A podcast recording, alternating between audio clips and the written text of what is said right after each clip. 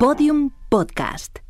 Historias que hablan tu idioma. Bueno, yo como usted sabe recibo telegramas de las embajadas eh, todos los días y había una constante, ¿qué va a pasar?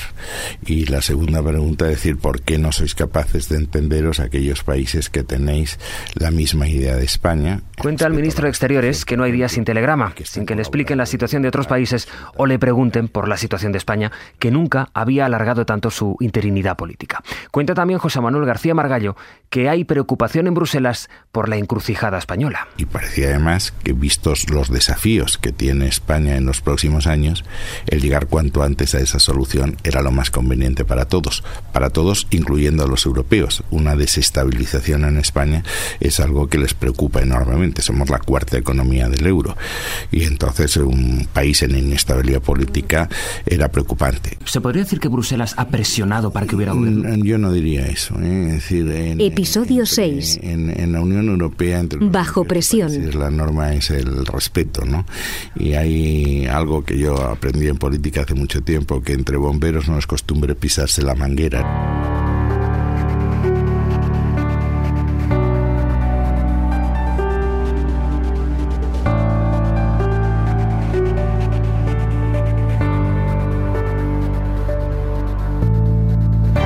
Cuenta Margallo que en Europa se preguntaban cómo podía ser que en España se negociara tanto sin que se fuera a ninguna parte. La corresponsal comunitaria de la SER, Griselda Pastor, confirma que sí, que claro que se lo preguntaban, pero que, puestos a preguntarse, no era eso lo que más inquietud generaba en Bruselas. Como sabéis, lo que preocupa enormemente es la situación económica. Sobre esto hay decisiones claras, medidas concretas y allí se, sí se puede hablar de, depresión muy, muy directa, pero lo que no se entiende es la respuesta mm, del gobierno frente al caso catalán que genera pavor en las instituciones o un profundo temor, aparte del cansancio de un tema que se repite y se repite como interferencia permanente desde Cataluña, desde Madrid, mm, desde los diplomáticos de, un lado, los representantes del otro, y tampoco se entiende la corrupción. En las declaraciones públicas, Bruselas aprieta pero no ahoga, en la línea de lo que apuntaba Margallo. Juncker, presidente de la Comisión, no quiere pisar mucho la manguera, pero ante Bruselas hay deberes que presentar, sobre todo el déficit cuyo objetivo rebasará el gobierno de Rajoy. Yo les diría esto. Quisiera que España se dote lo antes posible, porque es un miembro de la zona euro, de un gobierno estable. No me corresponde interferir en la composición detallada del gobierno español ni expresarme sobre los movimientos que aparecen en algunas regiones y provincias españolas. Simplemente lo que quiero es que España esté a la altura. No interfiere, pero dice, los ministros utilizan la presión europea como argumento para que se forme un gobierno estable en España, que es la manera en la que ellos aluden a un gobierno que concentre al PP y al PSOE. Por ejemplo, el titular de Economía, Luis de Guindos. Es importante eh, eliminar eh, pues, la, incertidumbre, la incertidumbre política y tener un gobierno estable, tener un gobierno fuerte y también tener un gobierno estable y un gobierno fuerte para hacer las cosas correctas. Pero hay un momento en el que la fórmula Gran Coalición para España deja de escucharse en Europa. El momento en que Rajoy declina. Es muy curioso.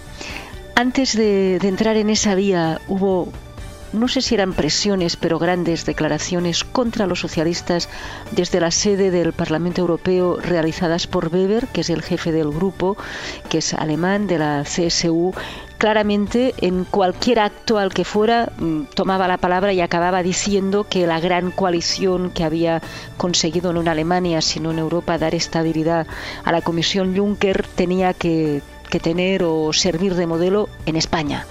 En España, en España, pero al llegar ahí, al llegar a ese punto en el que Rajoy decide no jugar, la gente queda como parada, sorprendida, frenada y, silenciada. Y hemos estado estos cuatro meses sin oír ni una sola vez la palabra gran coalición, ni en micro ni fuera de micro, a la espera de lo que dijera Rajoy. Hay un momento, pues, en que los ecos europeos de la gran coalición, el ejemplo alemán, se disipan en la capital comunitaria. Pero el gobierno insiste en ello, si no por el argumento europeo, por el argumento económico. Los inversores son racionales, ¿no? Y siempre lo comentaba en relación con, con Cataluña, ¿no? Y consideran que la salida natural debería ser una gran coalición. Esa es la que eh, ofrece mayores posibilidades desde el punto de vista de estabilidad y desde el punto de vista de las reformas económicas.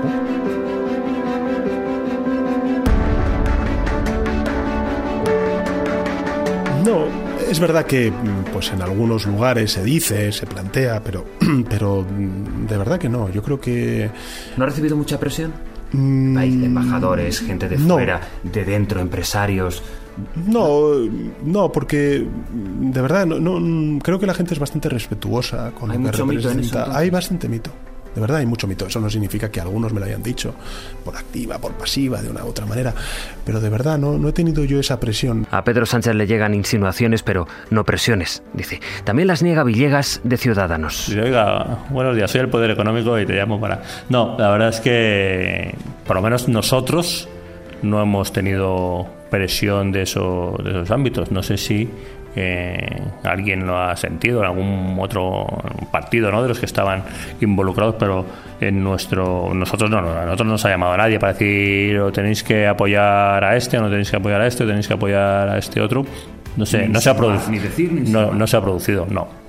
Como cuando hablas eh, pues con empresarios o con sindicatos o con asociaciones te muestran pues la incertidumbre, la inquietud porque no haya porque no haya un gobierno pero nadie te apunta a una fórmula concreta. Oye, sería bueno que pactaras con este en estas condiciones. Yo eso no lo he vivido ni lo he sentido. Podemos sostiene, en cambio, que hubo presiones, sino para que prosperara la gran coalición, al menos dicen para evitar que Podemos llegara a la Moncloa. Eso es lo que afirma Íñigo Rejón. Inequívocamente el Partido Socialista ha habido medios incluso que lo han publicado, ha recibido presiones para decirle que era mejor eh, ceder la posibilidad eh, de que gobernara, el propio Felipe González lo dijo, de que gobernara, de que dejara gobernar el Partido Popular antes que favorecer un gobierno con nosotros, con un intento de establecer una suerte como de cordón sanitario. Podemos alude a las declaraciones de varios ministros advirtiendo del riesgo de su formación. Que del Partido Popular estas declaraciones no esperan nada, me refiero a, a ETA me preocuparía que sí, que estuvieran contentos con la política del gobierno del Partido Popular,